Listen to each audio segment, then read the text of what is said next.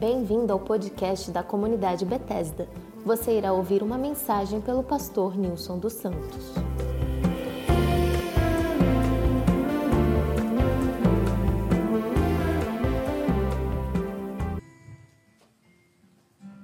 Nós vamos abrir as Escrituras, o livro de Isaías, Isaías capítulo 41. Nós vamos ler a partir do verso 8 até o 14. Diz assim: Mas tu, ó Israel, servo meu, tu, Jacó, a quem elegi, descendente de Abraão, meu amigo, tu a quem tomei das extremidades da terra, chamei dos seus cantos mais remotos, e a quem disse: Tu és meu servo, eu te escolhi e não te rejeitei. Não temas, porque eu sou contigo.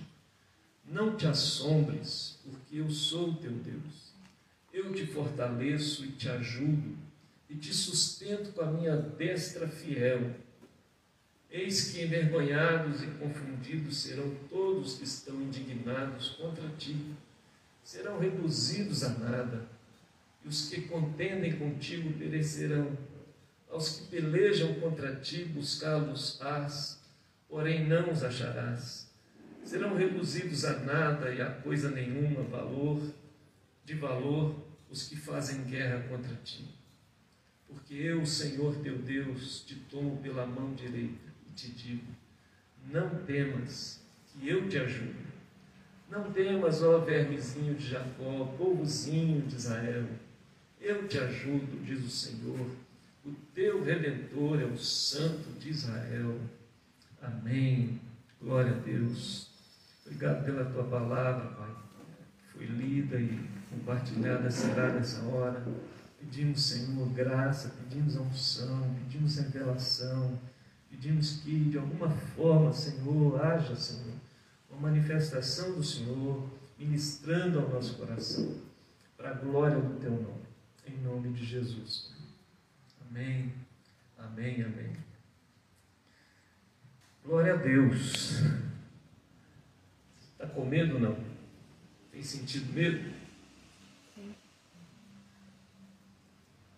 Às vezes dá medo, né? Ou não? Até os fortes sentem medo, né? Às vezes não, eles não falam, né? Mas o medo é algo inerente ao ser humano, né? O texto nós lemos aqui, é, no seu contexto, Deus está falando com o povo de Israel, o povo que estava cativo ah, lá em Babilônia, que agora o remanescente estava voltando ou procurando voltar para casa, mas sem saber para onde ia, sem saber, sem segurança, como encontraria a sua terra, como seria depois de 70 ou mais anos é, de cativeiro, e amedrontado, e Deus dá uma palavra para eles, essa palavra, e eles não temessem. Né?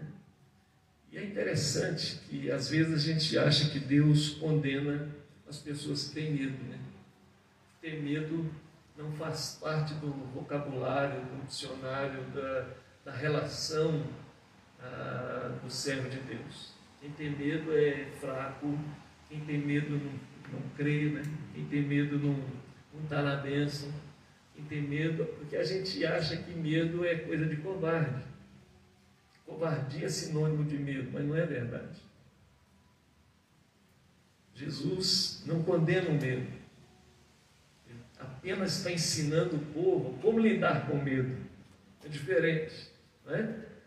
E o Senhor está ensinando aqui ao povo como lidar com esse medo que acometiu o seu coração. Né? É verdade que a gente não é corajoso o tempo inteiro. Ou não? Tem hora que você faz eita, né? Também não foi comigo, misericórdia. Né? Às vezes as situações metem medo, as más notícias metem medo, às vezes os confrontamentos que a gente tem, as coisas que estão acontecendo ao nosso redor, mesmo essa pandemia que nós estamos vivendo. No início ela colocou um pavor, que a gente era tanta notícia ruim, tanta coisa, a gente não sabia como lidar. Depois a gente diminuiu um pouco, ficou com medo, mas nem tanto, porque aprendeu a lidar com ela. E hoje a gente já está encarando o vírus, tem gente que está chamando o vírus para a mas ainda estou com medo. Nos lugares que eu tenho que ir, ainda fico meio preocupado, né? A garganta começa a arranhar, a gente, oh, meu Deus do céu, será que é o bicho? Né? Medo, porque medo faz parte da vida humana, gente. É inerente ao ser humano, mostra nossa fragilidade, nossa vulnerabilidade e a nossa dependência de Deus. Porque o medo também é um instinto de proteção. Né? Eu lembro quando o Marcos, meu filho, era, é, tinha um ano e pouco, estava engatinhando, eu estava sentado na mesa escrevendo e ele engatinhando. Aí ele chegava na tomada assim, falei, Marcão, não põe o dedo aí não, você machucar. Ele olhava para mim e tirava a mão. Aí eu continuo escrevendo e está lá mostrando, olhando para mim, enfiando o dedo na tomada. Falei, você vai machucar. Aí na terceira eu deixei ele chegar. Ele tomou um choque, que até hoje ele não chega mais perto da tomada. Então o medo é um instinto, às vezes, de proteção. Opa, não posso meter a mão aqui, né?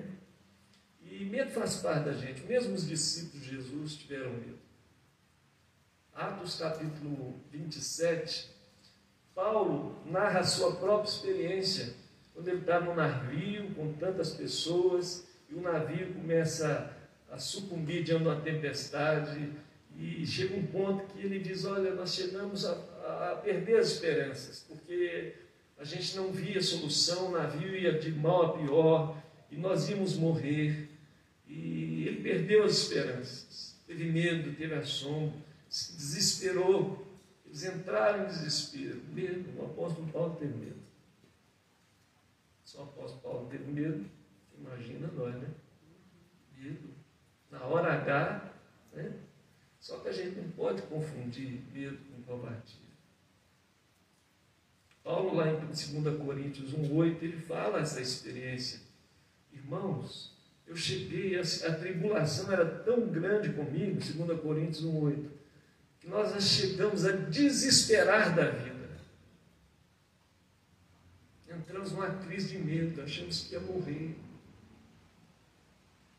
Então, medo faz parte da vida. Por isso, o Senhor está dizendo ao povo: não temos. Mas não é pegando o povo pelo colarinho, dizendo: vocês são covardes, vocês não são é, crentes, vocês não confiam em mim. Não, o Senhor está dizendo assim: vocês têm que aprender a lidar com medo.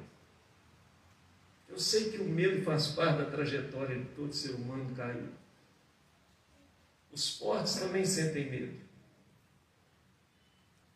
Mas eu vou ensinar para vocês como que vocês não precisam ter medo. Aliás, essa é a, é a expressão que mais aparece, especialmente no Novo Testamento. Não temos.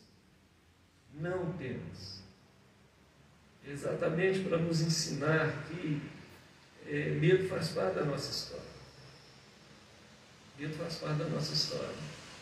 Ter medo não é pecado, nem sinônimo de sinal de fraqueza, de incredulidade, de covardia. Medo. Né? Se tu perguntar às pessoas, tem medo de morrer? Olha, eu sei que eu vou para o céu, né? Se puder passar alguém na minha frente. A gente não sabe lidar com essas questões muito. A morte não é um negócio assim muito fácil da gente lidar na cabeça da gente. Né? Porque a gente não foi criado para morrer a gente tem medo. Tem medo. Né? E é interessante que Deus vai ensinar o povo e ensina a nós a lidar com esse medo.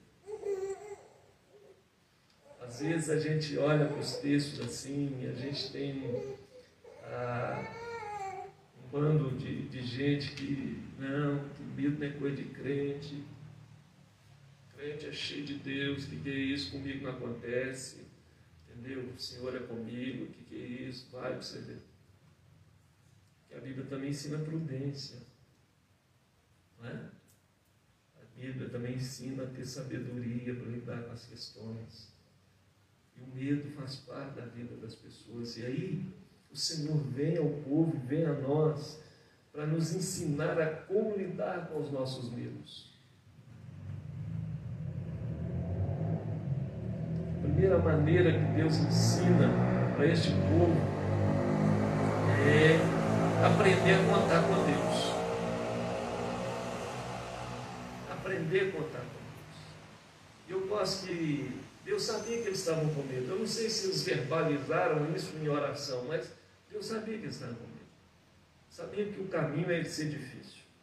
Sabia que a situação de regresso para casa seria complexa, havia possibilidade de morte no caminho. E o Senhor vem com a palavra especial, graciosa, encorajadora, dizendo para eles que vocês são meus. Vocês são meus. Ó Israel, você é meu, Israel. Eu quero te dizer que eu estou contigo. Você não está sozinho na situação. Você não está desamparado. Eu sei que você está com medo, mas eu quero te dizer que a minha presença está com você. No meio do seu medo, eu estou com você. Eu estou com você. Pode contar comigo, pode contar com a minha presença. O verso 10 diz: Não temas, porque eu sou contigo. Não te assombres, porque eu sou o teu Deus. Olha só. A possibilidade de temor, a possibilidade de assombro, ela existe. Mas uma das maneiras que o Senhor está dizendo que a gente tem que aprender a lidar com medo, é olhar para Ele, contar com Ele, saber que a gente não está sozinho, que mesmo que a gente seja infiel, mesmo que a gente não mereça, mesmo que a gente esteja é, pisando na bola, Deus é fiel, Deus vai com a gente, Deus está conosco, Deus não nega a sua presença a nós. Coisa boa, gente. Israel, você é meu e porque você é meu, não temas, porque eu sou contigo, não te assombres, porque eu sou teu Deus, eu te fortaleço, eu te ajudo e te sustento com a minha destra fiel. O verso 14 diz: Não temas. 13: Porque eu sou o Senhor de, teu Deus, que te tomo pela mão direita e te digo: Não temas, que eu te ajudo. Isso aqui me fez lembrar uma outra situação que a gente tem com o filho. Sérgio já teve vírus, Pedrinho vai ter, Fred, então, nós estamos orando, Moisés, Lu. Quando você vai atravessar a rua com o menino, o que, que você faz? Dá a mão para pai. Aí você atravessa com segurança. Porque você está seguro, você tem confiança. E atravessa a rua. Às vezes o menino nem olha, né? se vem cá, o que, é, o que está acontecendo, mas ele está seguro na sua mão, ele vai feliz, ele vai tão seguro que ele não olha o que está tá rolando. Ele só segura na mão do papai. Eu acho que Deus está falando assim, dá a mão, papai. Está com medo, dá a mão, papai. Deixa o papai conduzir você. Você não está sozinho. Não tenha medo. Eu te sustento te tomo pela tua mão direita e te digo: não temas, porque eu te ajudo. Esses são os impulsos graciosos de Deus e a gente tem que se agarrar nessas promessas de Deus. Ele nos dá sua presença, ele nos dá referência, ele nos dá socorro, ele nos dá sustento. E é interessante, gente, que esses impulsos, na hora do desespero, na hora H, na hora da luta, na hora do tempo escuro, na hora da dificuldade, que a vida nos apronta, Deus nos dá esses impulsos de graça para nos gerar coragem, confiança para continuar, apesar do medo. A gente segura na mão dele e continuar caminhando. Eu gosto de pensar nisso. O apóstolo Paulo, lá nesse mesmo episódio de desesperança no meio do mar, não viu um, o sol há muitos dias, o navio ia de mal a pior, sendo quebrado pelas ondas não havia possibilidade de esperança, e ele diz assim: Não temo, porque essa noite um anjo do Senhor veio e me disse que nós não vamos morrer. O navio vai perder, mas todos serão salvos. O anjo veio, gente. Na hora da desesperança, o anjo veio. Deus dá esses impulsos de graça para a gente saber que a gente não está sozinho. Vai embora o navio, mas você não vai sofrer. Você está seguro na minha mão. Nós vamos chegar do outro lado juntos. Aleluia.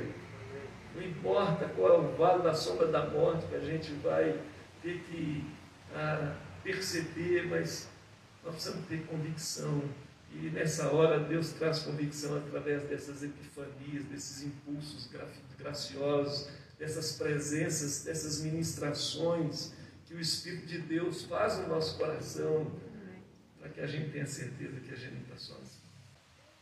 A segunda maneira que a gente tem de enfrentar os medos, se abastecer de coragem, além dessa presença, desse cuidado, dessa segurança né, que a gente tem no Senhor, a gente tem que contar uns com os outros. A gente tem que contar uns com os outros. A gente precisa ser suporte um para o outro na hora da, do medo, da dificuldade, da desesperança. Deus se faz presente através de nós na vida uns dos outros. Nós somos instrumentos de Deus para estender a mão, o ombro para com o outro. Na experiência de Paulo, em 2 Coríntios 1,11, eu vou até ler esse texto, porque ele fala sobre isso. 2 Coríntios capítulo 1, verso 11, Paulo fala que no meio da, daquele momento de desespero em que ele é, estava, ele diz assim o verso 8, porque não queremos, irmãos, que ignoreis a natureza da tribulação que nos sobreveio na Ásia, porquanto foi acima das nossas forças, a ponto de desesperarmos até da própria vida. E aí o verso 10, ele diz, Deus foi conosco, e o qual nos livrou e livrará de tão grande morte, em quem temos esperado que ainda continuará a livrar, continuará a livrar-nos, ajudando-nos também vós com as vossas orações a nosso favor, para que por muitos sejam dadas graças a Deus a nosso respeito, pelo benefício que nos foi concedido por meio de muitos. Paulo está falando, gente, para nós o que ajudou ele a ser sustentado foi a oração dos irmãos, foi a intercessão dos irmãos, foi a ajuda dos irmãos. E ele não tem medo de dizer que sofreu e que teve medo, mas as orações, a intercessão, o apoio dos irmãos foi fundamental para que eles pudessem ter coragem e restaurar a sua confiança e continuar fazendo a obra de Deus. Igreja é isso, gente. Igreja é um levando o fardo do outro. Né? Um hoje está na maca, amanhã pode ser eu que estou na maca, mas nós precisamos carregar uns aos outros. A Bíblia diz que nós temos que suportar uns aos outros, ser suporte uns pelos outros, orar uns pelos outros, ajudar uns aos outros, consolar uns aos outros, sustentar uns aos outros. Paulo escrevendo a Timóteo, para finalizar, diz assim, que na sua condenação, no dia do julgamento, ele se encontrou sozinho, todos me abandonaram. Só Lucas está comigo. Mesmo Lucas estando lá, Paulo escreve a Timóteo que faltou apoio dos irmãos. E o fato faltar apoio dos irmãos, a situação ficou mais difícil. Ele se sentiu sozinho, ele se sentiu desamparado. Está dizendo, olha, seria tão bom se eu tivesse gente me apoiando nessa hora. Quando a morte chegou, quando a condenação era, era inerente àquele momento, não tinha jeito. Ele escreve a Timóteo como se, puxa vida, precisava tanto de gente aqui do meu lado. Só o Lucas está comigo aqui. Ainda bem que estava tá o Lucas, né? Porque Deus sempre preserva alguém para estar conosco.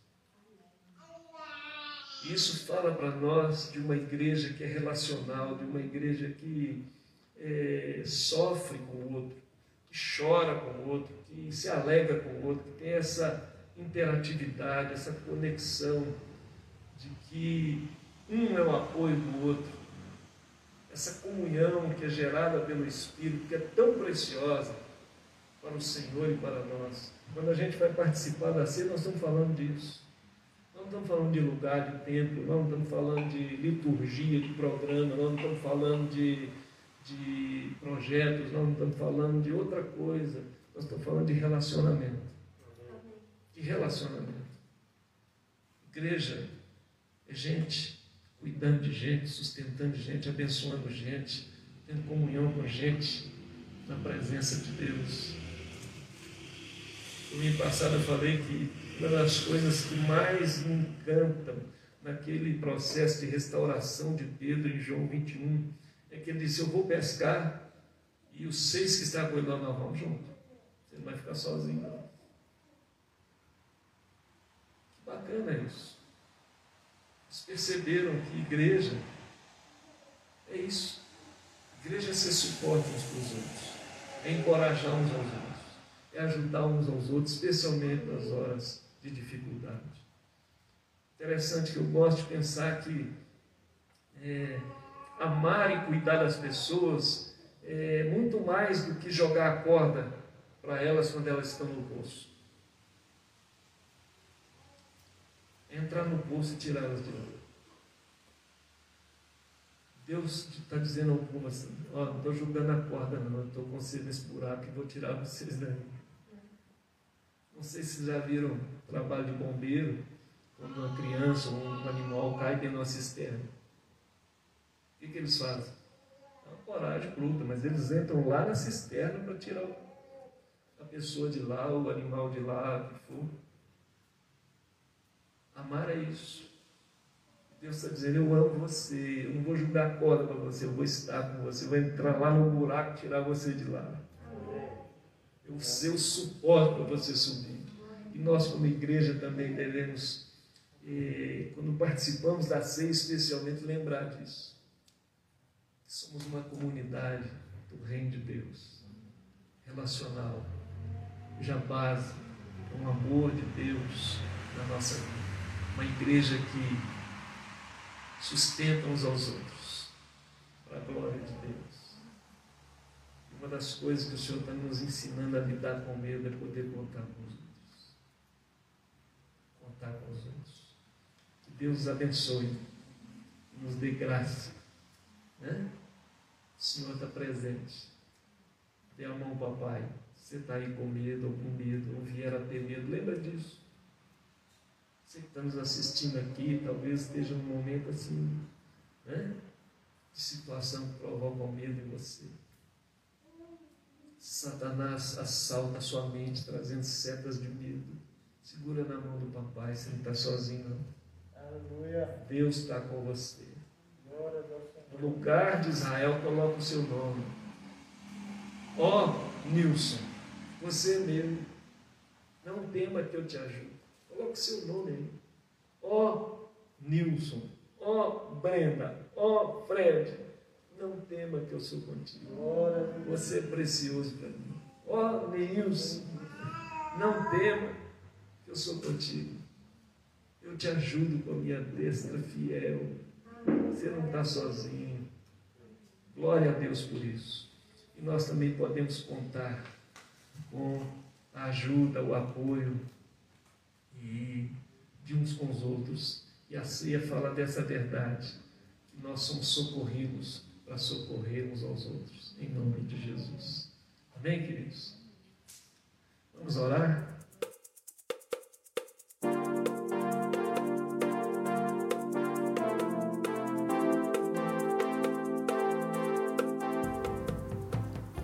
Você está em um canal da comunidade Bethesda Brasília nos acompanhe também no Instagram